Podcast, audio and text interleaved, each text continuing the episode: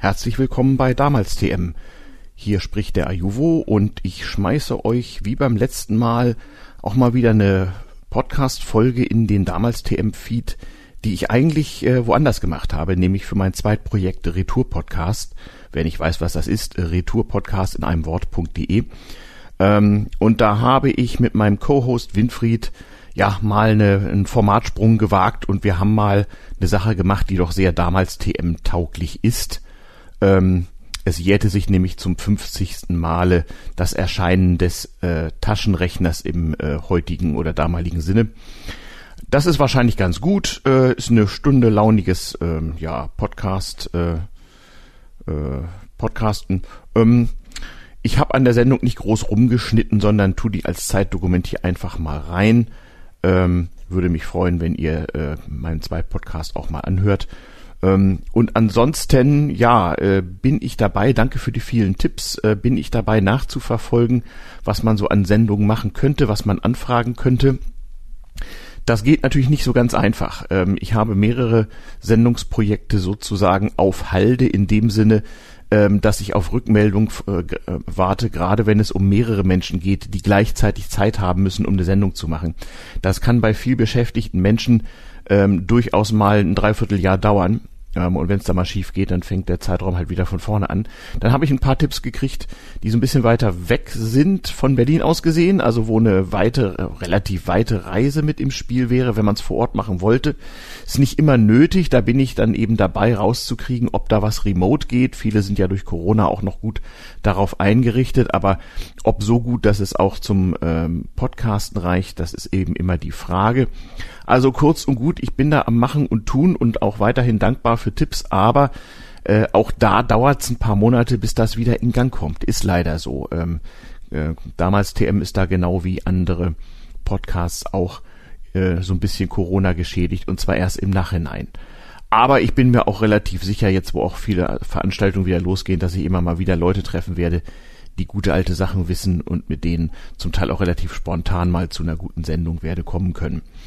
Ähm, ja, das war mein kleiner Zwischenbericht hier vom Küchentisch als Vorspann für diese äh, Sendung aus dem Retour-Podcast. Viel Spaß damit und ähm, ich arbeite daran, dass wieder wie gehabt jeden Monat eine damals TM-Folge rauskommt.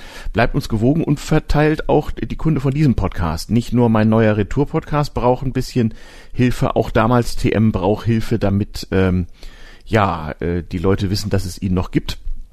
Also bewertet uns auf Plattformen, verbreitet den Link zur Webseite, verbreitet den Feed. Naja, ihr wisst ja, wie das geht. Gut, vielen Dank. Äh, das war der Ajuvo und ähm, ich hoffe, es geht euch allen gut und das bleibt so und wir hören uns bald wieder. Tschüss. Kommen wir zum Hauptteil der Sendung, der dann auch in damals TM erscheint.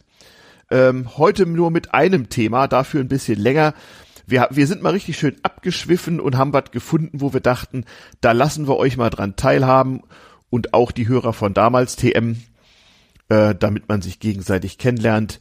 Wir erklären euch erstmal ein alter weißer Mann-Phänomen. Alte weiße Männer lesen ja noch Zeitungen und sehen fern. Eben, also, wir, wir, wir sehen fern und wir mögen auch noch gedrucktes. Genau. Auch wenn es dann, äh, auch wenn es dann äh, äh, auch im Internet erscheint. Hm. Äh, zu unserer Zeit, als die Laptops entwickelt waren, waren die noch sehr schwer. Hm. Und deshalb, da gab es noch keine Tablets. Und da war dann der gängige Spruch, man solle Zeitungen schon auf Papier lesen, das sei bequemer, weil man so einen Laptop schwer mit aufs Klo nehmen kann. Ja, ja, in der Tat, so, so war es. Zeitungen waren auch dicker, Papier war billiger. Ähm, ja, und es gab auch noch viel mehr Kleinanzeigen und, äh, und ähnliches mehr. Ja, so war Zeitung damals wäre auch noch mal ein Thema, zweifellos. Hm. Oder kann ich einiges zu erzählen? Genau, ich auch. Aber, ähm, aber äh, ich muss sagen, mh, hm, ich muss sagen, ich, ich fand es gut, dass äh, du mich mal auf einen Artikel in der FAZ aufmerksam machtest zum Thema 50 Jahre Taschenrechner. Ja, äh, da merkt man schon, dass äh, wir äh, verlinken das Teil ja in den Shownotes. Genau. 50 Jahre Taschenrechner, also heute heute vor 50 Jahren 1972. Wir gehen noch eine Woche zurück. Mhm. Ähm, schreibt die FATS zunächst mal seine erste Taschenrechner vorgestellt worden. Mhm. Das ist natürlich nicht ganz korrekt, aber man braucht ja eine griffige Schlagzeile. Ich verweise übrigens zu den äh, Grundlagen des Themas auf die Folge äh, zum Taschenrechner aus damals TM. Den Link gibt's auch in den Shownotes. Ähm, wir wollen uns heute mehr so auf der Metaebene über den Taschenrechner und was das mit uns gemacht hat unterhalten. Eben. Und auf der 72 Metaebene, um, um dazu zu verbleiben, der Rechner, den äh, der Rechner, den die FATS in diesem Artikel abgefeiert hat, das war der erste wissenschaftliche Taschenrechner. Das heißt, einer, der mehr als die vier Grundrechenarten konnte. Ja, und dann auch solche interessanten Sachen wie Logarithmen, äh, Sinus, Cosinus, Tangens Ja, ja. und so weiter berechnen. Also er sparte das Herumtragen irgendwelcher Tabellenwerke. Richtig. Das Ding war damals enorm teuer. Das Zwei, kam 2000 Mark, ne? Äh, um die 2000, um die 2000 Ocken. Und ich rechne das jetzt nicht in Euro um. Nein, nein, äh, aber das war 1972 das Ober Richtig Oberstudienratsgehalt im Monat. richtig, richtig viel Geld. Ja. Das Ding ging aber weg wie geschnitten Brot, weil äh, das Firmen das gut brauchen konnten. Ja. Und äh, das Ding kam, nachdem es in den USA vorgestellt wurde, im, im selben Jahr noch nach Deutschland, 1972. Übrigens, Fun Fact, damalige Wechselkurse, 2000 Mark in Deutschland, ähm, irgendwie mittel, mittlerer dreistelliger Dollarbetrag, so waren damals die Wechselkurse. Ne? Es war also in Deutschland nochmal exorbitant teurer, auch im Verhältnis zur Kaufkraft und so.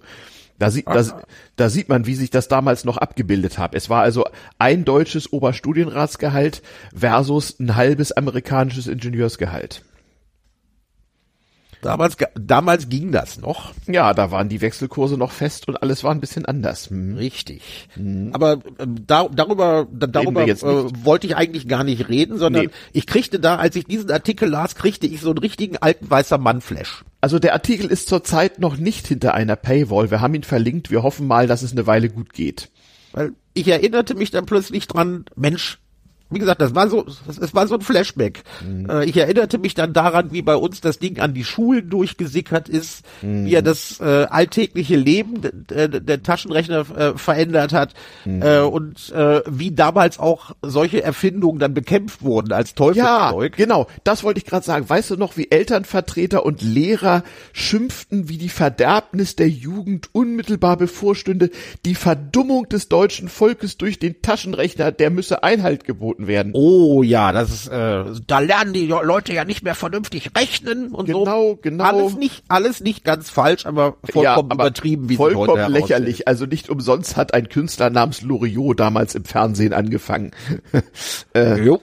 aber ja. äh, um das einzuordnen, äh, weil er irgendwie alles mit allem zusammenhängt, äh, gehen wir mal zwei Schritte zurück. Also wie gesagt, der erste wissenschaftliche Taschenrechner äh, 1972, Hewlett Packard wohlgemerkt, äh, mit noch einer sehr komischen Notation, die zumindest heute, kommen wir vielleicht noch drauf. Aber der erste Taschenrechner überhaupt, ja, der wurde äh, am 29.03.1967, ganz wichtiges Datum, von einem gewissen Herrn Jack Kilby, der noch wichtig werden sollte, ähm, an äh, mit dem schönen Namen Caltech entwickelt. Das war so wirklich der erste Taschenrechner. Äh, der Jack Kilby war damals tätig bei der Firma Texas Instruments, die schöne Parallele zu anderen Geschichten das Ding gar nicht so witzig fand, weil sie dachten, da steckt kein Potenzial dahinter, das kann man nicht vermarkten. Das hat keine Zukunft. Internet Das hat, gibt's das, das immer hat noch. keine Zukunft. Brauchen wir das? Genau. Äh, aber immerhin war äh, die äh, Weltfirma Texas Instruments so pfiffig, dass sie zumindest den äh, Japanern erlaubt hat, das Ding zu bauen. Äh, das machte dann die Firma Canon. Und äh, das Ding, Ding konnte auch nur wirklich die Grundrechenarten, war, nat- äh, war nicht unbedingt taschen, taschenfähig, weil das wog anderthalb Kilo, konnte aber immerhin mit Batterie betrieben werden. Mhm, genau. Und die Ausgabe erfolgte nicht auf irgendwelchen, äh, erfolgte nicht in einem Display. Das hat aber noch nicht funktioniert, sondern da kam dann ein kleiner Streifen Thermopapier Ja. mit dem Ergebnis raus. Ah, Sollte, das sollte auch noch wichtig werden. Hier sieht man wirklich den Übergang von der Rechenmaschine zum Taschenrechner. Richtig. Und dieser Herr, die- dieser Herr Kilby hatte diesen äh, Rechner eigentlich nur entwickelt, weil er eine Anwendung suchte für eine Erfindung, die er bereits im Jahre 1958 gemacht hatte. Nämlich den schönen, äh, den integrierten Schaltkreis. Ja, da wurde, um es mal, liebe Nerds, ihr mögt mir das verzeihen, da wurde mal irgendwann der Mikrochip draus. Ja, aber er hatte das, er hatte das. Gedruckte äh, Schaltung, ja. Richtig. Er hatte, er, hatte diesen integrierten Schaltkreis äh, mit äh, einer Germaniumwaffel gebaut. Äh, Halbleiter. Damals kam dieser Begriff dann irgendwie auf äh, und suchte und suchte einen suchte eine Möglichkeit äh, eine Anwendung zu finden, damit man das, äh, damit man sah, was das Ding für ein Potenzial hatte. Ähm, das war 58 der Herr, der, der Herr Jack Kilby, der übrigens viele Jahre später, eigentlich vier Jahrzehnte später, für die Entwicklung dieses äh, integrierten Schaltkreises ähm, den Nobelpreis bekam. In welchem Fach? Physik oder? Ja. Ah ja. Guck mal einer an, das wusste ich gar nicht, dass der noch sich ja, wie das immer so ist bei Nobelpreisträgern, Jahrzehnte später für sein Lebenswerk noch den Preis Ja, abholen er war dann irgendwann mal dran, es kriegten drei Leute den, es kriegten drei Leute den äh, äh, No- Nobelpreis in diesem Jahr und er war einer von ihnen. Ah ja, ja, das ist ja Aber, oft so, dass der geteilt es wird. Wurde, es war wohl an der Zeit. Äh, der Herr Kilby war ein bisschen schneller gewesen Mhm. als ein gewisser Herr Robert Noyce. Der hatte nämlich 1959 Mhm. das Ding auch gebastelt. Aber diesmal auf Siliziumbasis. Hat sich, glaube ich, dann nachher etwas durchgesetzt. Äh, und beide meldeten das zum Patent an. Ja, und dann war ein ewiger Streit. Äh, äh, wie wär's denn nun gewesen sein? Nachher einigte man sich nach dem ewigen Rechtsstreit, dass beide ihn erfunden hatten. Ah ja, ja, ja. Ja, da, da war auch Ruhe. Dieser Herr Robert Noyce, hier hängt alles mit einem zusammen. Der gründete später als einer von dreien die Firma Intel mit. Na ach, na sieh mal an. Und da, und da wiederum, da wiederum war dann auch ein junger Ingenieur namens Steve Wozniak beschäftigt. Richtig, der käme, der, der käme auch noch, dieser gewisse Herr Wozniak, der äh, brachte äh, den Nachfolger des 1902, einen der Nachfolger des heute äh, 1972 eingeführten HP 35 aus. Also das, äh, die Nummer heißt, äh, die Nummer hieß äh, HP 45. Das war der erste doppelt belegte Taschenrechner. Das heißt, da war dann, äh, konnte man auf den Zahlen, oberhalb der Zahlen, wenn man eine gewisse Taste drückte, dann auch noch weitere Funktionen holen. Genau. Die Zahl 35 kam übrigens daher, dass das Modell 35 Tasten gehabt hatte. Und ähm, Der HP 35. der- Genau. genau. Und der, der, der, der mit der Doppelbelegung hieß dann aber nicht HP 70, da war man schon so schlau, dass man sich ein paar Nummern noch sparen müsse. Richtig. Ja. Und äh, die Firma Texas Instruments hat ja in Fe ihren Fehler recht bald eingesehen, ne? Also ja, also sie äh, hat den Fehler eingesehen äh, ähm, und natürlich ist dann ist dann natürlich auch auf den Taschenrechnermarkt auf den und Taschenrechnermarkt zwar mit großem. Erfolg und das war dann so sechs, sieben Jahre später, ne? Das Oder war der TI TI 31. nicht Der ja, war der drang der drang so ziemlich an alle Schulen durch, auch ein wissenschaftlicher Rechner. nicht TI 30? Kann kann auch TI 30. Ich meine, ich hatte nämlich ein, so um das Jahr 78, 79 wurden die plötzlich etwas günstiger. Etwas günstiger hieß, dass man so als Schüler äh, seine Oma anbetteln konnte und für immerhin noch so 70, 80 D-Mark, also ein für, für Kinder durchaus nennenswerten Geldbetrag, der entsprach also einem halben Monat Zeitung austragen, ähm, konnte man sich dann also so einen richtigen Taschenrechner leisten und diese Texas Instruments Taschenrechner sahen vom Design her den HP-Taschenrechnern sehr, sehr ähnlich. Das war aber, kein Zufall. Hm. aber man konnte, ich, ich formuliere es mal vorsichtig, die Rechenoperationen intuitiv eingeben. Genau, er man hat ein das, Gleichheitszeichen. Äh, wie man da, da hatte nämlich ein Gleichheitszeichen. Diese HP-Teile funktionierten nach polnischer Notation. Da brauchte man kein Gleichheitszeichen und musste dann aber überlegen, in welcher Reihenfolge baue ich was ein. Um es, liebe Nerds, die werden das verzeihen, einfach zu formulieren. Man gab erst die Zahlen ein und dann den Operator, was da passieren sollte. Genau. Das war, äh, wenn man sich einmal dran gewöhnt hatte, zwar verständlich, aber äh, wurde immer noch als unpraktisch empfunden. Und äh, Texas Instruments hatte die Teile dann wirklich in der uns heute bekannten, in der uns heute bekannten Anwendung. Genau. Du, du sprachst gerade über die Preise. Ja. Auch da hängt wieder viel mit äh, viel mit allem zusammen. Ja. Äh, in, im Jahre des Herrn 1973 mhm äh, 72 hat es angefangen, dann mhm. 73 wurde es richtig preiswert, da kam mhm. die britische Firma Sinclair. Ah, mit alles hängt mit allem zusammen. Mhm. Alles hängt mit allem zusammen, mit dem mhm. Taschenrechner raus. Mhm. Äh, das ging 1973, kostete schon unter 50 D-Mark. Das oh. war also auch ja. dann locker mit Zeitungsaustragen zu verdienen oder halt mhm. Oma anpumpen. Mhm. Genau. Ja, die, die, diese Firma Sinclair, fällt, was fällt dir dazu ein? ZX, weil alles mit allem zusammenhängt. ZX81, mein erster Computer, 81 weil 1981. Also wohl bemerkt, da seht ihr mal, in wie, in wie relativ kurzen Zeiträumen sich damals Technologiesprünge dann auch dann doch entwickelt haben. In den zehn Jahren, so von Anfang der 70er bis Anfang der 80er Jahre, sind wir immerhin vom, sagen wir mal, konsumententauglichen Taschenrechner zum konsumententauglichen Heimcomputer gekommen es gibt ja auch so Kulturwissenschaftler, die sagen, der Taschenrechner war im Grunde genommen der Zwischenschritt auf dem Weg zum persönlichen Computer. Ist ja, ist ja auch nicht, ist ja auch nicht unkorrekt. Und äh, mhm. es gab, also bevor die Firma Sinclair ihr Teil rausbrachte, mhm. der das also schon ziemlich massentauglich machte. Mhm. Äh, Gab es natürlich schon Freaks, die sich ihre Dinger selber zusammengeschraubt haben. Äh, äh, in USA hieß diese Kette, die äh, den Rechner zur Verfügung stellte, Radio Shack. Mhm. Ich weiß gar nicht, ob es die noch gibt. Also Radio Shack ist noch ein Begriff. Mhm. Eben, und in, in, in Deutschland äh, firmierte diese äh, Kette unter dem Namen Tandy. Mhm. Zunächst mal T-A-N-D-Y. Hm. Richtig. Dort, mhm. äh, wie gesagt, war in jeder größeren, sagen wir es auf Neudeutsch, Shopping Mall gab es so eine Filiale. Mhm. Äh, da konnten dann Elektronikbastler sich äh, richtig austoben. Man kriegte da noch einzelne Widerstände. Ja, sowas wie Konrad. Elektronik später Eben auf Deutsch. Sogenannte, ne? sogenannte Transistoren, also diese ja. Dinger mit den drei Beinchen, die man genau. heute gar nicht genau. mehr sieht. Genau. Ja, und die brachten dann, die brachten ein Modell raus, das auch schon äh, zwar massentauglich war, aber immer noch etwas nerdig. Aber die ja. haben, die haben also den äh, den Markt eigentlich mit eröffnet. Genau, genau. Also alle diese schönen Dinge, die uns heute noch erfreuen, nahmen damals zu ihren ihren Anfang und die Nerds sind in den örtlichen Elektronikladen, den es wirklich in jeder kleinen Kleinstadt gab. Äh, äh, gepilgert, haben sich ihre Bauteile geholt und haben blinkende Dinge äh, angefangen zu bauen. Also alles, was wir bis heute mit wachsender Begeisterung tun. Eben, aber, aber man sieht auch, wie gesagt, von von der Entwicklung des äh, Schaltkreises 58 bis zum mhm. bis zum Rechner vergingen schon einige Jahre. Mhm. Äh, und danach ging es zwar immer schneller, aber wenn man das, also wenn, wenn man die Zeitskalen mit den heutigen vergleicht, mhm. dann war das immer noch relativ langsam.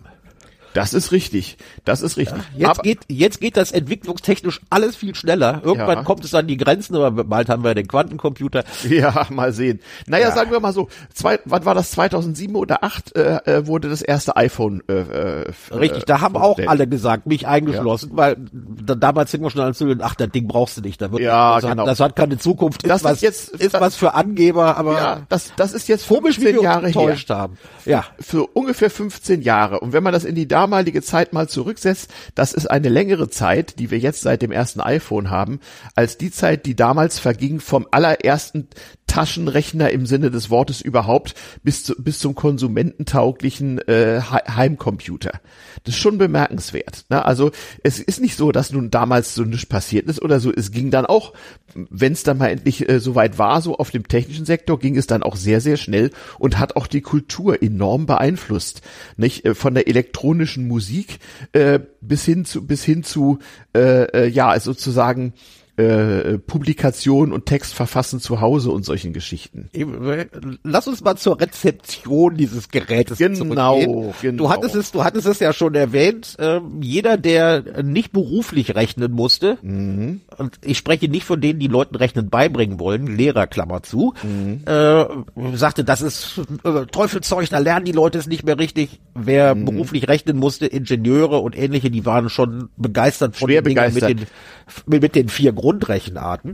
Da gab es sogar von der deutschen äh, Firma Bosch gab sogar ein Modell für rasende D-Mark Anfang der 70er Jahre. Ich, ich hatte den kurzzeitig, weil ein Schulfreund von mir äh, hatte einen Vater, der auch so ein Ingenieur war, der das dringend brauchte und der hatte sich also für ganz viel Geld äh, so ein sich nicht durchgesetzt habendes deutsches Modell gekauft und das dann auch durch diesen HP 35 ersetzt alsbald und ärgerte sich über die äh, Tausende von D-Mark, die er da versenkt hatte in ein Produkt, was dann keiner mehr wollte.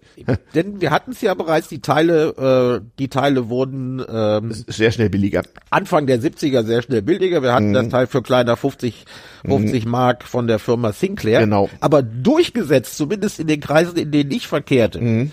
Äh, in meiner niederrheinischen Kleinstadt, richtig durchgesetzt hat sich das Ding, nachdem die Firma Chibo, Klammer auf, jede Woche eine neue Welt, Klammer zu, Mhm. Ja. äh, ein Teil auf den Markt brachte. Das war also wirklich deutlich unter 50 Mark. Müssen wir erklären, die was Chibo-Läden waren? Es gibt sie ja, glaube ich, sogar noch, oder? es Weiß gibt man. sie, äh, es gibt sie noch, ja. Also das war eine Kaffeekette, äh, äh, Edusho, Chibo, die hingen da zusammen. Nee, die hingen nicht Und zusammen, das war der Krieg. Das war so, das, das war so der, Ja. der, der Krieg irgendwie, äh, äh, was weiß ich, was sagt man heute, so, so iPhone gegen Android oder sowas. Also, äh, Ja, aber da so, gab's so äh, zwei, zwei Kirchen, nicht die Idusho und die Richtig. Chibo-Fraktion. Also bei Chibo wurde, bei Chibo wurde dann, äh, die verkauften jede Woche damals auch schon irgendwas anderes, irgendwelche Aktionsartikel.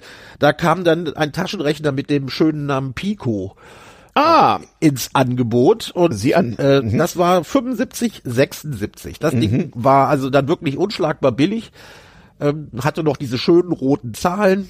Äh, war betreibbar entweder mit einem äh, mit einem äh, Netzteil, aber da passten dann auch äh, zwei Minion-Batterien rein. Ja, oh, ich war also mein erster Taschenrechner, da musste noch eine 9 Volt Blockbatterie rein. Man hatte das damals mit dem Spannungsbedarf solcher elektronischen Schaltungen noch nicht so ganz gut gelöst. Ja, äh, auch wieder jetzt unnötig formuliert, das Display waren irgendwelche Drähte, die glühten. Genau. Die brauchten dann auch schon mal, die brauchten dann auch schon mal ein bisschen Strom. Genau. Es Aber waren keine- Chibo das, ja, ja, als Chibo das Ding rausgebracht hat, da konnte dann zumindest bei uns an der Schule Mhm. wirklich keiner mehr, äh, wollte keiner mehr ohne das Teil auskommen. Mhm. Obwohl wir in der Schule noch nicht damit rechnen durften. Auch in den äh, ersten Schuljahren auf dem Gymnasium, da waren die Dinger immer noch verpönt. Durfte man nicht mit Genau, wir, wir hatten ja Rechenschieber. Ich verweise auf die einschlägige damals TM-Folge, die auch äh, in den Shownotes verlinkt ist. Und äh, es war ja auch eine Frage von Kulturtechnik. Man meinte also uns erstmal beibringen zu müssen, wie man mit Rechenschieber arbeitet, nicht? Ja, oder, oder mit Logarithmentabellen. Ja, genau. Ich habe die Teile noch da und Ah. die ersten, die, äh, ja, ich habe hier den, äh, das war das Standard hier auf dem Schreibtisch, ich nehme es gerade in die Hand, Meyers Rechenduden, Band so und so, ja, ich glaube Band Nummer zwei. Ja, zweiter Band, Funktionstafeln. Da war dann alles, was über die vier Grundrechenarten hinausging, war tabelliert. Ja, So äh, natürlich Logarithmen, weil es die äh, Rechnung erleichterte und die Logarithmen der Winkelfunktion und der Hyperbelfunktion im, Abs im, äh, im Abstand von, glaube ich, sechs Bogensekunden. Ich will jetzt nicht erklären, was eine Bogensekunde ist, aber es war also wirklich äh, äh, siebenstellige Logarithmen von diesen Dingern und äh, die Leute, die nur einen äh, Taschenrechner mit vier Grundrechenarten hatten, die hatten es dann trotzdem schon einfacher, weil sie äh, Logarithmen reduzieren alles um eine um eine Funktionsstufe, äh, dann äh, Logarithmen addieren, subtrahieren oder mit irgendwas multiplizieren konnten. Genau. Äh, das ging dann, das ging dann relativ, das ging dann relativ fix und bedeutete durchaus eine Erleichterung. Das heißt, zunächst mal musste man dann äh, den Logarithmus aus einem Tabellenwerk holen. Mhm. Früher kriegten Schüler auch noch so ein äh, Tabellenwerk, das waren glaube ich äh, Ja, so ein dünnes. vierstellige, vierstellige Ja, Logarithmen, die Sch- reichten dann so für, Tafeln hieß das Werk. Richtig. Ich erinnere mich. Da Hm. standen vierstellige Logarithmen drin und dann ein paar Formeln zur Dreiecksberechnung und so weiter, aber da Ja. mussten Schüler noch mit rechnen. Ja, ja. Ja, das durfte man ja in Klausuren dann auch benutzen, dieses ganz dünne Tabellenwerk, wo auch so paar grundlegende Formeln drin waren. Ich weiß auch noch, ich hatte so ein dickes blaues Buch aus der DDR, das hatte ich mir da mal im kleinen Grenzverkehr gekauft. Da, das, das war so die Kombination aus äh, so einer Funktionssammlung und hinten dran, daher war das Buch so dick, war ein relativ ausgebautes Tabellenwerk. Das kann, das kann nur der Bronstein gewesen sein. Das kann das Taschenbuch der Mathematik. Ja, ich kann mich nicht mehr Habe ich hier habe ich hier auch auf dem Schreibtisch. war so ein hellblauer Einband, so ein ganz räudiges Ja. Papier und war so fünf Zentimeter dick. Ja, das, das, das wird, das wird das gewesen sein. Also der Bronstein war bis weit in mein Studium das Standardwerk, weil die hatten natürlich auch Integraltabellen und sowas. Ja, ja. Äh, wenn man da äh, Differentialgleichungen lösen musste oder einfach auch nur Integrale ausrechnen, dann kam man, sobald die Sache etwas komplexer war, äh, um- diese Tabellenwerke nicht herum, weil man, äh, weil das echt, weil das echt Zeit gespart hat. Genau, weil äh, es gab ja schon Computer, aber das Ganze erstmal sozusagen einzukoden, beim Operator abzugeben und zu warten, bis man Stunden später ein Ergebnis zurückbekommt, da war das mit der Tabelle dann doch einfacher. Richtig. Wir Das reden ist, von äh, 70ern, ne? Das ist, das ist korrekt. Ähm, aber äh, bei, bei Integraltabellen war es ja schon so, ähm, du konntest jedes Integral natürlich numerisch rechnen, wenn's äh, äh, wenn es berechenbar war. Äh, dazu brauchte man dann aber Lochkarten und symbolisches Integrieren. Das heißt, man mhm. schreibt irgendeine Funktion hin und der Computer schmeißt einem das Integral raus. Ja. Das kam erst viel später. Genau. Ich erinnere mich noch, als die ersten äh, ersten erschwinglichen Exemplare von Mathematica mhm. per Diskette auf den per Diskette auf die äh, PCs in den Universitätsrechensälen ja. überspielt wurden. Da konnte man das schon und äh, nach dem, was ich äh, ich habe das nicht recherchiert, könnten das heute schon Taschenrechner. Ja, natürlich. Äh, denn, oh Wunder, es gibt sie ja noch für ganz viele Anwendungen. Aber da, übersp da überspringen wir Schritte. Da überspringen wir. Da, also wir waren jetzt schon, bei, schon bei, ja. beim Rechenschieber und bei Tabellenwerken. Äh, ich habe ja noch, äh, im Grunde war das ja auch eine Weiterentwicklung der mechanischen Re Rechenmaschine. Du erinnerst dich ja auch, äh, äh, oder du hast schon dran erinnert, dass die allerersten Taschenrechner noch kleine Druckwerke dabei hatten. Das gab's dann auch als Extra bei den sogenannten programmierbaren Taschenrechnern. Das war ja dann der nächste Schritt, nicht? Ja, da, da, die waren dann streng verboten im Unterricht. die werden, da werden wir, äh, da kommen wir noch drauf. Mhm. Ähm, denn äh, wie gesagt, wir hatten den, äh, wir hatten diesen kleinen Shibo-Rechner, der es mhm. dann wirklich für alle äh, geöffnet mhm. hat. Mhm. Und irgendwann äh, waren auch die Texas Instruments Dinger so billig, mhm. dass man sie kaufen konnte. Mhm. Und ich hab, kann mich an ein Weihnachtsgeschenk erinnern, das war, da war ich dann so in der elften, zwölften Klasse, da kriegte ich dann den TI 513 geschenkt. Oh, das war ja schon ein ausgebautes äh, Modell. War natürlich, war natürlich bitter enttäuscht, dass mein Vater so ein Geizkragen war, denn ich wollte natürlich das das Statussymbol haben. Das war der TI 59. Mhm. Das war ein programmierbarer Taschenrechner, äh, mhm. de dem man so kleine Magnetkarten reinschieben konnte, auf denen man die Programme speichert. Stimmt, so Kaugummi, Kaugummi-artige Kärtchen, auch, die, die so, auch, die so, was war das so, so ein halbes Kilobyte oder so speichern konnten, ne? War, äh, du, du kriegtest da schon wirklich komplexe äh, Algorithmen drauf untergebracht. Mhm. Und das war, war natürlich praktisch, weil diese, äh, für diesen TI 59 kam, bekamen auch auch Fremdfirmen und brachten dann Programmpakete auf diesen mhm. Magnetstreifen. Ja, äh, Versicherungsvertreter hatten sowas, den, ja. Äh, auf den Markt und dieser mhm. TI 59, da konnte man, da konnte man auch äh, ein komplettes, äh, hinten ein, komplett, ein komplettes Modul reinstellen, wo dann mhm. äh, hardwaremäßig dann Programme schon drauf waren, die von Drittanbietern mhm. entwickelt wurden für bestimmte Probleme. Mhm. Äh, aber der kostete damals, der kostete damals richtig Geld. Ich glaube, das war so in der 4 bis 500 Mark Klasse, was äh, mhm. damals noch richtig Schotter war. Ich ja, kriegte ja. also in Anführungszeichen nur den TI 51.3. Mhm. Das war aber in der Schule fast bis zum Abitur das äh, immer noch ein Statussymbol. Mhm. Der war auch programmierbar mhm. und konnte so irgendwie 30 Programmschritte konnte man konnte man damit mhm. machen. Natürlich in einer ganz einfachen Sprache. Das war noch nicht mal Basic, sondern man konnte nur Operationen abspeichern. Ja.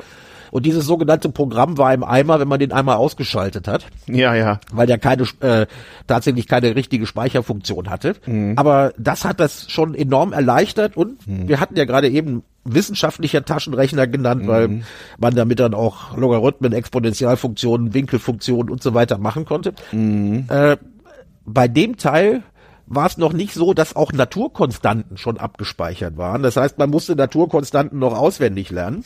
Ja. Später, äh, es gab das dann aber, da ich diesen Rechner bei Klausuren nie benutzen durfte, denn der war ja programmierbar. Obwohl, ja. wie gesagt, man musste ihn nur ausschalten. Hm. Dann war alles, was da eventuell programmierbar gewesen wäre, schon raus. Hm. Äh, den durfte ich nicht benutzen und musste mir dann von meinem Bruder einen Casio-Taschenrechner leihen und mhm. da waren dann schon Naturkonstanten mit drin. Mhm. Also da ja, musste man also die Eulersche Zahl und Pi nicht mehr auswendig können. Äh, ja, also gut, E, e und Pi waren waren auch auf den anderen Rechnern schon drauf, aber aber ausgerechnet die konnte man ja. dann sowas wie das Planck'sche Wirkungsquantum, oh, ja. die Zahl die Zahl der Atome oder Moleküle in einem Mol, diese berühmten 6,02 mal ja. 10 hoch 23 ja, ja. und ähnliche, also die die die Ladung des Elektrons, also wirklich so Naturkonstanten Konstanten, die man in Physik und Chemie beim Rechnen immer brauchte, die waren da schon automatisch reinprogrammiert. Die mhm. Lichtgeschwindigkeit natürlich. Ja, ja, genau. Im Vakuum, das, ja. Das gab es, das, das gab es dann, das gab es dann alles und machte das Rechnen natürlich wirklich total, total einfacher. Mhm. Aber wir waren halt noch gezwungen gewesen, bevor das, äh, bevor das an den Schulen richtig aufkam, ähm, die Sachen auch per Hand auszurechnen. Mhm.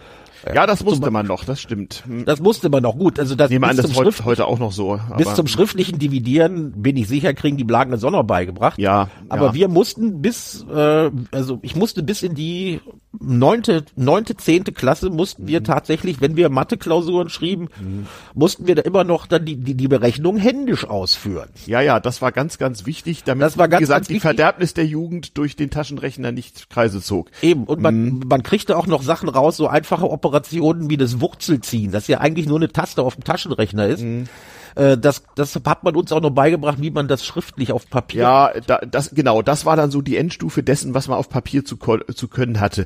Radizieren äh, so manuell, so mit Quadratzahlen und so. Ja, Richtig. Das geht aber relativ schnell, unterscheidet sich nicht stark vom äh, schriftlichen Dividieren, aber heutzutage braucht man es nicht mehr. Nee. Aber gelegentlich ist, äh, finde ich, ist es gut zu, wi- zu wissen, wie es geht. ja, ja. Ja, und Naja, man musste das- sich, ja, und man musste sich natürlich dann, bevor äh, der Taschenrechner aufkam, musste man sich auch immer häufig mit Näherungen befassen, damit es schneller geht. richtig. Ich gehöre noch zu der Generation, für, für, äh, für die Pi gleich 22 Siebtel ist. Ja, genau.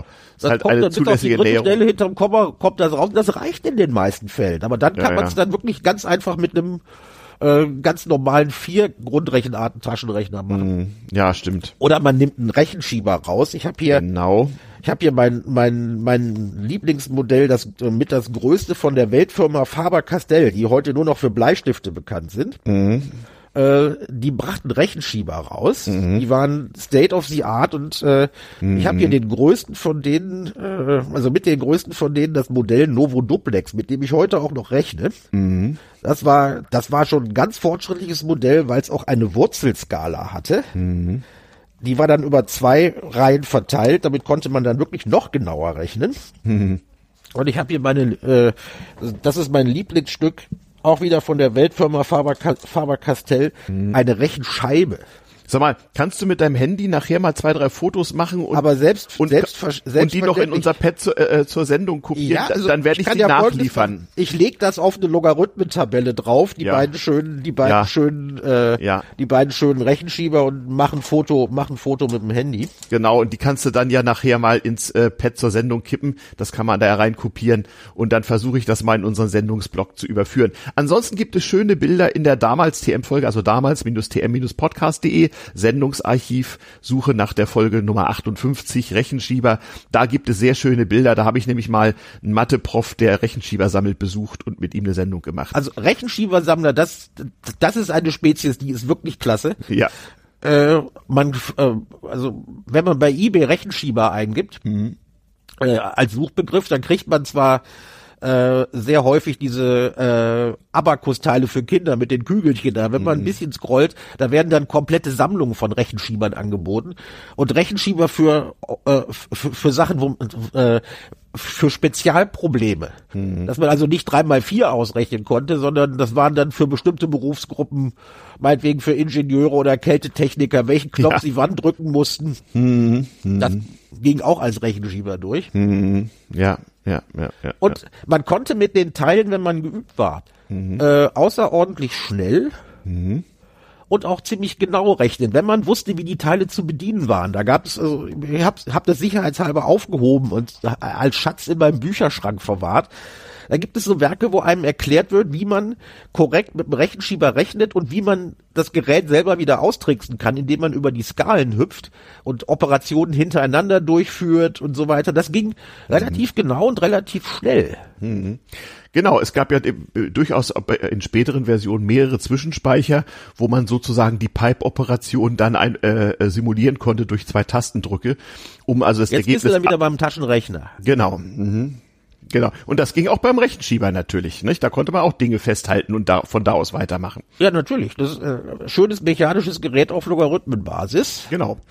Und wenn man dann mehrere ineinander verschiebbare Zungen hatte, dann konnte man auch, äh, auch potenzieren und so. Da nicht? konnte man äh, das ja Potenzieren erledigte man aber über die sogenannte LL Genau. Skala, da ging's dann äh, da, da war dann auf dem logarithmischen Teil noch mal eine exponentielle Teilung. Genau. Das war dann was für die Spezialisten, das hatten nicht alle Taschen äh, hatten nicht alle Rechenschieber. Mein Novo hatte so einen. Duplex hat das. Genau. Ich hatte auch Das heißt, so da kann man auch sehr schnell Zinseszinsrechnungen und ähnliches konnte man machen, indem man sich einfach eine sogenannte Leiter auf dem Rechner baute. Ja. Du, du hattest, du hattest Faber-Castell, sagst du. Ich hatte Aristo. Das waren auch Aristo war das Ar- Aristo war das äh, Aristo war das äh, Konkurrenzprodukt, die waren auch sehr gut und die hatten natürlich auch immer vergleichbare Modelle. Wenn die Wollte ich eine grad gerade sagen, das ist so ähnlich wie mit, wie, wie mit, wie mit Apple und, und, und Windows irgendwie so, nicht so zwei Kirchen halt, nicht? Oder, äh, Pelikan und GH, nicht? Oder, ja, äh, oder äh, Chibo und Idusho oder, äh, äh, äh VW-Fahrer oder richtiges Auto oder, eben, ja. Und, äh, Genau. Äh, die, die, die lieben Zuhörer und Innen, äh, die in der DDR groß geworden sind, die können uns vielleicht ins ähm, ins äh, in die Kommentare den Namen äh, des Kombinats stellen, dass die äh, das äh, ist im damals die DDR Podcast, das, das in der DDR gemacht worden war. Ja. Die waren die die waren genauso gut. Ja, das ist im damals TM Podcast zum Rechenschieber genau hinterlegt. Da gab es einen volkseigenen Betrieb, der nichts anderes Richtig, machte. Der und, nichts anderes und, machte. Und der hieß, meine ich, Mosaik und saß in Potsdam. Aber nichts zu sagen, habe ich nicht, habe ja, ich nicht recherchiert. Ja, äh, kann man recherchieren. Damals TM Folge Nummer 58. Eben. Uff. Ja, also hm? ich weiß noch, dann im Abitur durften, hm? ich, durften wir natürlich dann schon äh, wissenschaftliche Taschenrechner benutzen. Mhm. Äh, okay. Äh, das hat sich dann über die Jahre ergeben, dass die Leute merkten, oh, das ist doch nicht so schlecht. Genau. Aber es wurde immer noch Wert drauf gelegt, dass man auch wusste, wie es händisch geht. Mhm. Mit War das auch an der Uni noch so bei dir in den 80ern? Also an der Uni in den Klausuren, äh, da haben sie nur geguckt, ist der Rechner programmierbar? Die waren natürlich ein bisschen pfiffiger. Ja. Äh, da konnte man, da, da konnte man dann äh, bestimmte programmierbare Taschenrechner, die die Programme speichern konnten, nach ausschalten, mhm. durften nicht benutzt werden. Mhm. Aber es war nachher nicht mehr so nicht mehr so wild bei den Klausuren, weil die auch so verfasst waren, dass man da, äh, dass man mit dem programmierbaren Rechner nicht wirklich was anfangen konnte. Mhm. Äh, es sei denn als Spickzettel, ja. Aber auch die waren so gemacht, dass die Professoren gesagt haben, ihr könnt kofferweise Bücher und Zettel mit reinnehmen. Ich schreibe die Klausuren so, dass euch das ganze Zeug nichts nützt. ja, da war, da waren sie, also einige meiner Mathe-Profs, die waren da, die waren da richtig genial, was das angeht. Ja, ja, ja, ja, okay. Nö, äh, wie gesagt, im Abitur konnten wir das dann schon benutzen und äh, ich weiß, kann mich erinnern, dann im ersten Semester des Studiums besorgte mhm. ich mir dann äh, diesmal von der Welt, äh, glaube ich, von der Weltfirma Sharp war das, mhm. einen, einen äh, äh, großen Taschenrechner, passte noch in die Tasche, den man mit einem dreizeiligen Display, dass man, äh, dem man, äh, den man auch mit Basic programmieren konnte. Okay. Das war, das war bis zum Ende meines Studiums war das, äh, war das das Hilfsmittel. Und mhm. wir hatten ja gerade eben das schöne Ding, äh, das schöne Ding äh, Thermopapier. Mhm. Und das Teil konnte man eine kleine Dockingstation kaufen. Mhm. Und äh, da, das Ding so programmieren, dass es dann die Ergebnisse auf Thermopapier ausgab. Das passte alles noch in die, passte alles noch in einen kleinen Rucksack und eine Aktentasche. Mhm. Und damit erinnere ich mich noch, konnte man dann äh, für die Praktika bei Versuchen, wenn man den vorher richtig programmiert hat, bloß noch die äh, Messwerte, äh, Messwerte einhackern und das Ding präsentierte einem dann gleich die ganze Auswertung und druckte sie auf Thermopapier aus, dass mhm. man dann wunderschön in sein Praktikumsbuch einkleben konnte. Es musste ja alles noch schriftlich dokumentiert werden. Genau, wo es dann wenige Jahre später nicht mehr lesbar war. Richtig, aber das war dann, das war dann auch egal. Außerdem, einer von, wir waren ja meist in Teams zu zwei unterwegs, einer musste immer noch alles händisch aufschreiben. Also und, die, und sag mal, das Thermopapier damals, das war doch auch noch nicht einfach so weiß, was dann schwarz eingefärbt wurde. Das war doch noch so silbrig glänzend, will ich das mich war erinnern. Genau, ne? sil silbrig glänzend, mhm. äh, äh, aus, also die, äh, die Ausdrucke kamen so in dem äh, irgendwas in der Mischung aus Gro äh, aus Rot und Grau dann auf das Papier. Mm, genau. Mm. War aber gut lesbar und es hat sich, ich habe vor ein paar Jahren noch in einem alten Praktikumsbuch, in ein altes Praktikumsbuch reingeguckt, als ich mm. das dann äh, irgendwann Richtung Keller wegsortiert habe. Mm. Äh, man konnte das noch lesen. Ah ja. Okay. Ja, okay. Und, also Aha. gut, ähm, also ab, ab, äh, ab äh, Anfang der 80er gehörte der Taschenrechner natürlich einfach dazu. Man brauchte mhm. keine Rechenschieber mehr. Man konnte noch, man konnte noch bis äh, bis weit in die 90er rein konnte man in jeder Buchhandlung aber noch äh, äh, Tabellenwerke, Logarithmen bestellen. Mhm. Die gab es noch, kosteten nicht viel. Ich glaube, äh, ich, ich habe jetzt nicht recherchiert, ob das immer noch geht. Aber antiquarisch kriegt man die Teile immer noch. Ja, ja, man, ja. Man braucht sie, man braucht sie im Grunde genommen nicht mehr, bis einem der Taschenrechner kaputt geht oder der Strom ausfällt und der, der Computer nicht mehr will. Genau. Und ähnliches. Dann kann es gelegentlich gut sein, mhm. mit sowas noch umge umgehen zu können, aber gut, brauchen tut man es nicht mehr. Äh, ich, ich kann mich auch noch erinnern, so frühe Taschenrechnermodelle hatten, ähnlich wie übrigens auch später gewisse Prozessoren von, von äh, Personal Computern und auch äh, Standardsoftware, hatten geringfügige häufige Fehler bei manchen Funktionen. Erinnerst du dich noch? Ja, ähm, das war gang und gäbe, das auszuprobieren, was ja, mhm. was ja kein Wunder war. Die hatten, äh, die hatten natürlich äh, nicht die große Speicherfähigkeit. Mhm. Das heißt, äh, es für jede äh, für jede Funktion wie den Sinus, den Cosinus und so weiter gibt's Reihenentwicklungen oder äh, Verf äh, iterative Verfahren, wo man äh, den Wert beliebig genau bestimmen kann.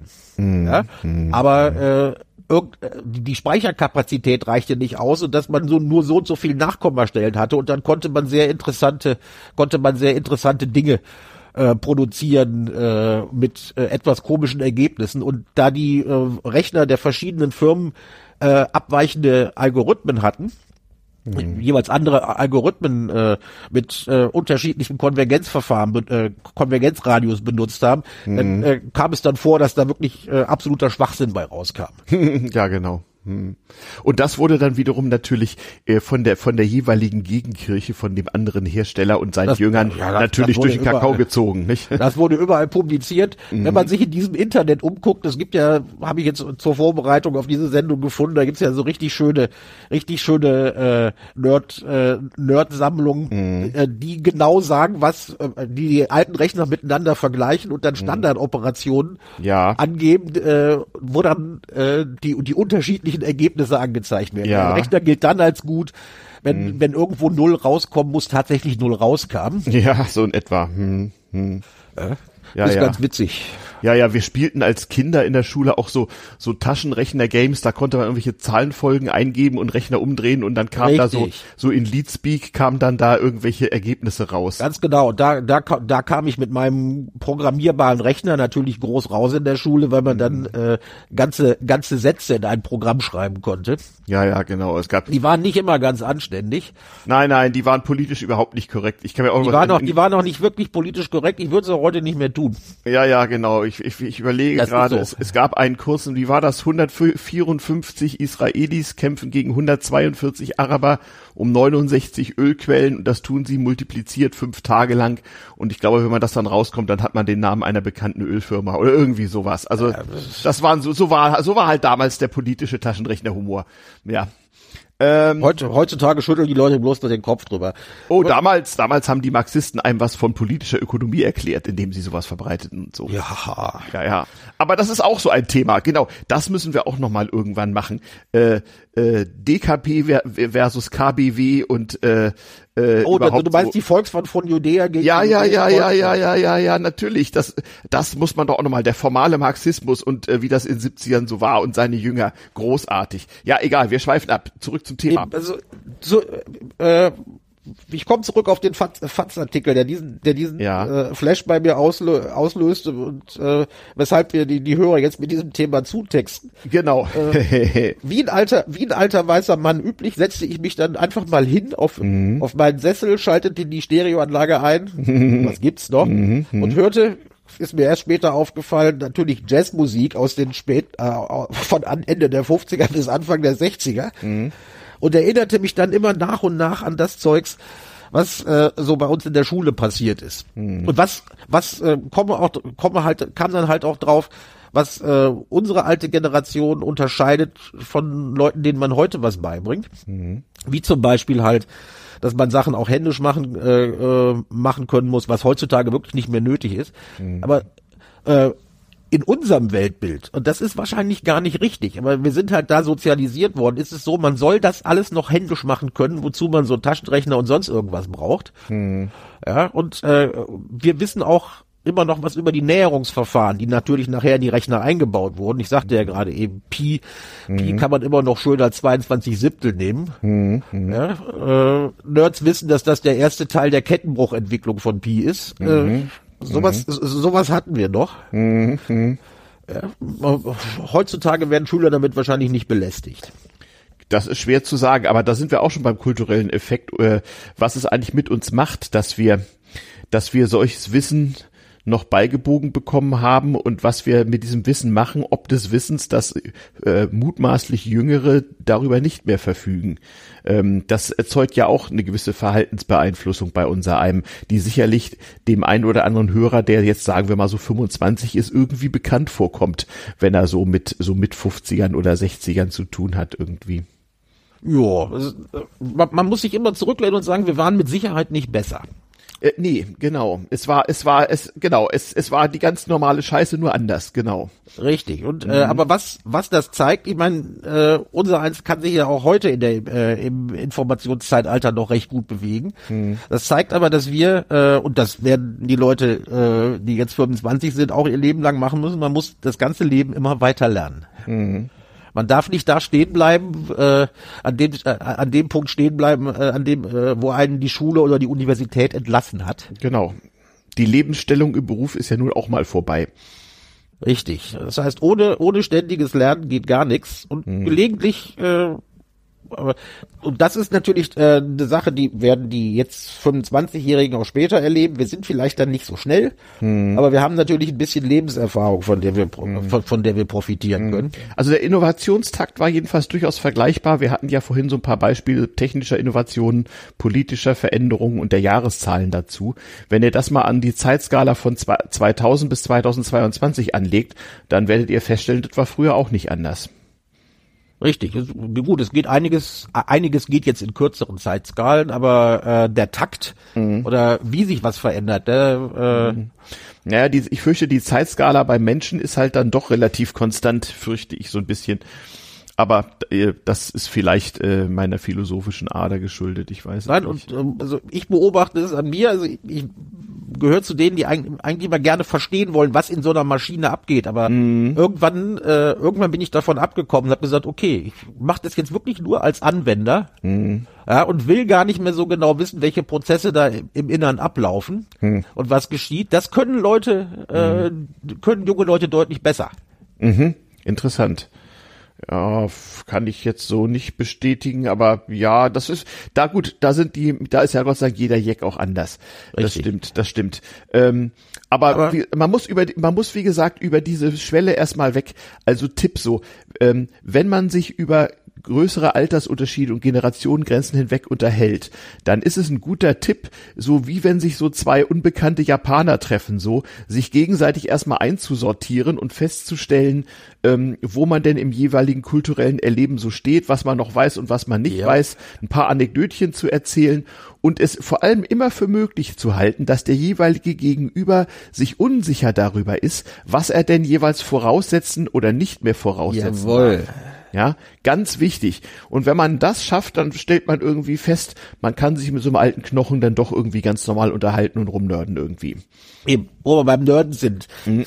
Äh, ich habe mich dann ähm, dabei beobachtet, als ich diesen ganzen Flashback verarbeitete und merkte, mhm. Menschenskind, in einigen Sachen bist du ja wirklich selber noch nerdig und hast dann äh, gewisse Mitentwicklungen gar nicht mehr so groß nachvollzogen. Mhm. Ich sehe es zum Beispiel bei meinem Hobby, dem Wandern. Ja.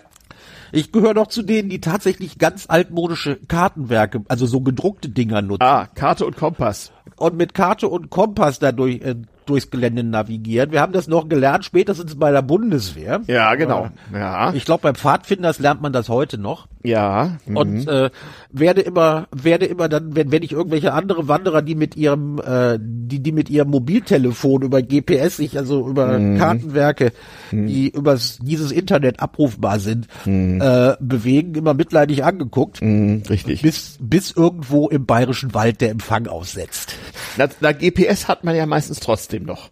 Ja. Also mit einer gespeicherten Karte kommt ja meistens klar. Wenn kommt der böse man, Russe das GPS bucht, dann wird's interessant. Richtig. Und der, der, der, der, der böse Russe hat es ja schon ein paar Mal gesbucht. Ja, aber kann er, kann er ohne weiteres, kann er ohne weiteres machen, das GPS in der, äh, mhm. in Kriegsgebieten, äh, Kriegsgebieten so, so, so zu stören, dass es nicht mehr genau genug ist.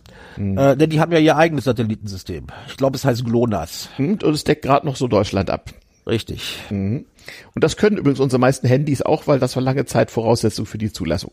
Ja, also ich habe natürlich äh, Hab natürlich noch ein schönes äh, GPS-Gerät der Weltfirma Garmin. Genau, Kann ich das nur empfehlen. heute noch. Ja, ja, genau. Die gibt's heute, die gibt's heute noch. Äh, Also du läufst nicht nur mit die- Kompass rum, sondern du hast Papierkarte und Garmin und damit weißt du, wo du bist. Und damit weiß ich, damit weiß ich, wo ich bin. Und äh, bevor ich das äh, GPS raushole, gucke ich erstmal, ob ich nicht einfach schnell mit dem Kompass gucke, wo Gott Norden erschaffen hat. Und äh, wir haben, uns wurde auch noch beigebracht, unseren, unseren äh, Standpunkt einfach durch eine Kreuzpeilung zu ermitteln und so. Das geht alles sehr, sehr schnell, wenn man es ein paar Mal gemacht hat. Äh, aber müsste ich heutzutage eigentlich gar nicht mehr machen. Ich sehe die mitleidigen Blicke der Leute, wenn ich äh, Ja. die Karte rausnehme und da einen Kompass draufhaue. Aber es macht einfach Spaß. Ja, ja. Auch wieder der Drang, wissen zu wollen, wie es eigentlich funktioniert, äh, ist halt ist halt bei solchen Sachen noch da, aber ähm, irgendwo bin ich dann, glaube ich, stehen geblieben und will bestimmte Sachen nicht mehr genau wissen. Das ist bei mir anders. Ähm, aber ja, wer weiß, irg irgendwann kommt der Zeitpunkt vielleicht. Ähm, von wegen Himmelsrichtung Sonnenstand und sonst irgendwie. Du hast mir in Vorbereitung auf der, Se auf der Sendung auch noch einen Vortrag über Sonnenuhren gehalten. Ähm, das hat Ja, mit dem Taschenrechner aber nicht mehr ganz so viel zu tun. Was? Nee, ein nerdiges, nerdiges Hobby, wo, wozu braucht man eine Sonnenuhr, ja? Genau. Wo es doch jetzt also äh, Atomuhren gibt und äh, jeder eine funkgesteuerte Uhr für, äh, für einen Hundert, eine sehr gute funkgesteuerte Uhr für einen Hunderter sich an, äh, ans Armgelenk packen kann. Oder halt auf dem Mobiltelefon hat man ja auch immer die genaue Zeit. Einfach die Dinger sehen schön aus und mein nerdiges Hobby ist äh, äh, Sonnenuhren konstruieren, also äh, Zifferblätter äh, für Sonnenuhren entwickeln und da, damit es dann auch wirklich ein Hobby ist, äh, mache ich das noch äh, mit Papier und Bleistift und den meinen Logarithmentabellen. Da darf auch ein Taschenrechner nicht dabei sein, weil Das ist nämlich auch gar nicht so einfach. das also ist die, oldschool. Ja, und es, und es ist, es ist nicht trivial. Also einen Stock in die Erde stecken und sozusagen bei Sonnenhöchststand sagen, hier ist 12 Uhr, damit ist es nicht getan. Damit ist es nicht getan. Es, äh, es, es gibt da viele Sachen, die man berücksichtigen muss, die die Leute natürlich äh, schon 1600 Kautschuk konnten. Ja, wahrscheinlich, wahrscheinlich auch, auch schon 600 Kautschuk, wenn sie es aufgeschrieben hätten. Ähm, aber in der Tat, äh, äh, ist, fa ist fast auch ein Thema für eine, für eine eigene Sendung. Aber äh, können wir ähm, mal eine eigene Sendung draus machen. Genau, äh, genau, genau. Bei, bei Sonnenuhren texte ich dich ganz fürchterlich zu. das ist super. Ich schreibe das sofort in mein, äh, auf, auf mein Zettel hier, äh, äh, wo ich schon gesagt, ein, es ist, ein, es, die Dinger zu rechnen ist nicht trivial, aber bereits im Mittelalter gab es äh, grafische Methoden, wo dann Mhm. jeder Handwerker tatsächlich dann so ein Zifferblatt, Mhm. äh, so ein Zifferblatt konstruieren konnte mit Zirkel und Lineal. Mhm. Nicht trivial, aber es ging und die mussten nicht wissen, was sie taten. die brauchen auch keinen Umschalter für Sommer- und Winterzeit. Nö, Ja. brauchten sie nicht. Genau. Aber Ne? ich komme jetzt nicht mit solchen Sachen, mit, Nein, nein, nein, nein. mit Ich- solchen ich- Begriffen wie Gnonom oder Nein, Zeit, don't, don't, get, don't und so. get you started. Das, Richtig, machen, genau. das machen wir später, deswegen ist das ja hier auch ein bisschen damals TM. Und wir haben hier, glaube ich, auch ein bisschen äh, äh, so am Konzept des Podcasts gefeilt und ein bisschen erklärt auch, warum dieser Podcast aus einem anderen stammt und warum es wichtig ist. Und eine, eine unserer Claims ist einfach, äh, ja verstehen zu lernen, wie das erlebt haben äh, anderer politischer, technischer, sozialer Zeiten eben über die Generationen hinweg Verhalten beeinflusst. Ein, eine Sache äh, Ja. möchte ich noch erwähnen, Ja. äh, ähm, die, äh, die ich dann dann wieder von einem alten weißen Mann erfahren habe als Mhm. Student. Äh, in einem in einem Seminar Mhm. Äh, für Astrophysik, das ich eine Zeit lang besucht habe, einfach weil der äh, Do Dozent äh, richtig Mhm. super war. Das war ein emeritierter Professor, äh, Mhm. knapp vor den 80ern, äh, der noch in der Zeit äh, gearbeitet hatte, als man in der Universität Rechensäle hatte. Da kamen dann, äh, da saßen richtige Rechenknechte mit ihren Logarithmentabellen und mechanischen Addiermaschinen äh, und, und mechanischen Rechenmaschinen, nachher teilweise auch mit den ersten Taschenrechnern und haben hochkomplexe mathematische Probleme zunächst mal in Teilschritte zerlegt und äh, Teilprobleme zerlegt, die man dann parallel abarbeiten konnte. Das hat mir meine Mutter noch erzählt. Die saß noch mit Hunderten äh, äh, von, von Menschen in großen Sälen und hat sozusagen Distributed Computing so in Human gemacht. Richtig. Und äh, der berichtete also mehrfach, wenn der von den alten Zeiten erzählte, als dann die ersten Rechenzentren mit äh, guten Computern ra äh, rauskamen, die man natürlich mhm. noch mit Lochkarten füttern musste. Mhm. Der erzählte dann äh, von äh, gewissen Gegebenheiten, wo äh, dann ein Rechensaal gegen ein Rechenzentrum angetreten ist. Okay. Ja, zum Beispiel bei der Bahnbestimmung von Kometen oder Kleinplanetoiden, mhm. äh, was äh, kein triviales wenn man drei, vier Positionen hatte, dann kein triviales, äh, kein, kein, kein triviales Rechnen war. Mhm. Äh, wo dann, wie gesagt, der Rechensaal angetreten ist gegen ein Rechenzentrum. Mhm. Und äh, es zu Anfang immer häufiger vorkam, dass die Rechenknechte mit Papier und Bleistift mhm. im Rechenzentrum schneller waren. Mhm und genauer waren als das mhm. Rechenzentrum. Mhm. Heute gibt's das natürlich alles gar nicht mehr. Aber damals darf man nicht, äh, bis weit in, bis in die 50er rein gab es Rechensäle. Ja. Da waren Leute, die mussten gar nicht verstehen. Nee. Die mussten gar nicht verstehen, was sie tun. Die waren teilweise auch nur angelernt, aber ohne mhm. diese Rechenknechte. Mhm. Häufig waren es Knechtinnen, wie man heute sagt. Richtig, genau. Äh, Mutter auch hätte hätte Wissenschaft nicht funktioniert. Genau. Das Wort Computer ist ja ursprünglich auch äh, ge ja. gemacht worden für einen Menschen, der eben computed hat, nicht? Ja. Eben, äh, interessant wäre, äh, wer mal in sowas leicht einsteigen will, kann äh, das in einem Roman von Richard Harris, der heißt glaube ich V2, mhm.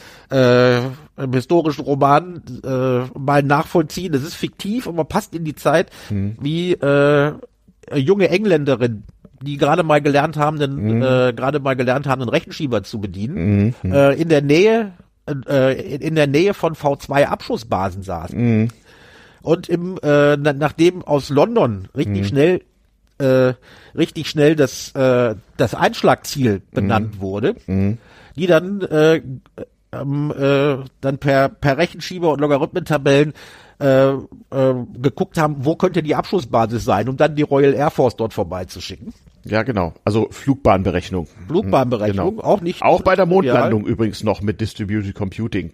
Denn der Rechner an Bord äh, des Raumfahrzeuges war dazu da nicht in der Lage. jedes Handy und ja, die, Handy die mussten, besser. Ach, das war noch nicht mal C64, die mussten, die mussten Remote Computing per Funk machen.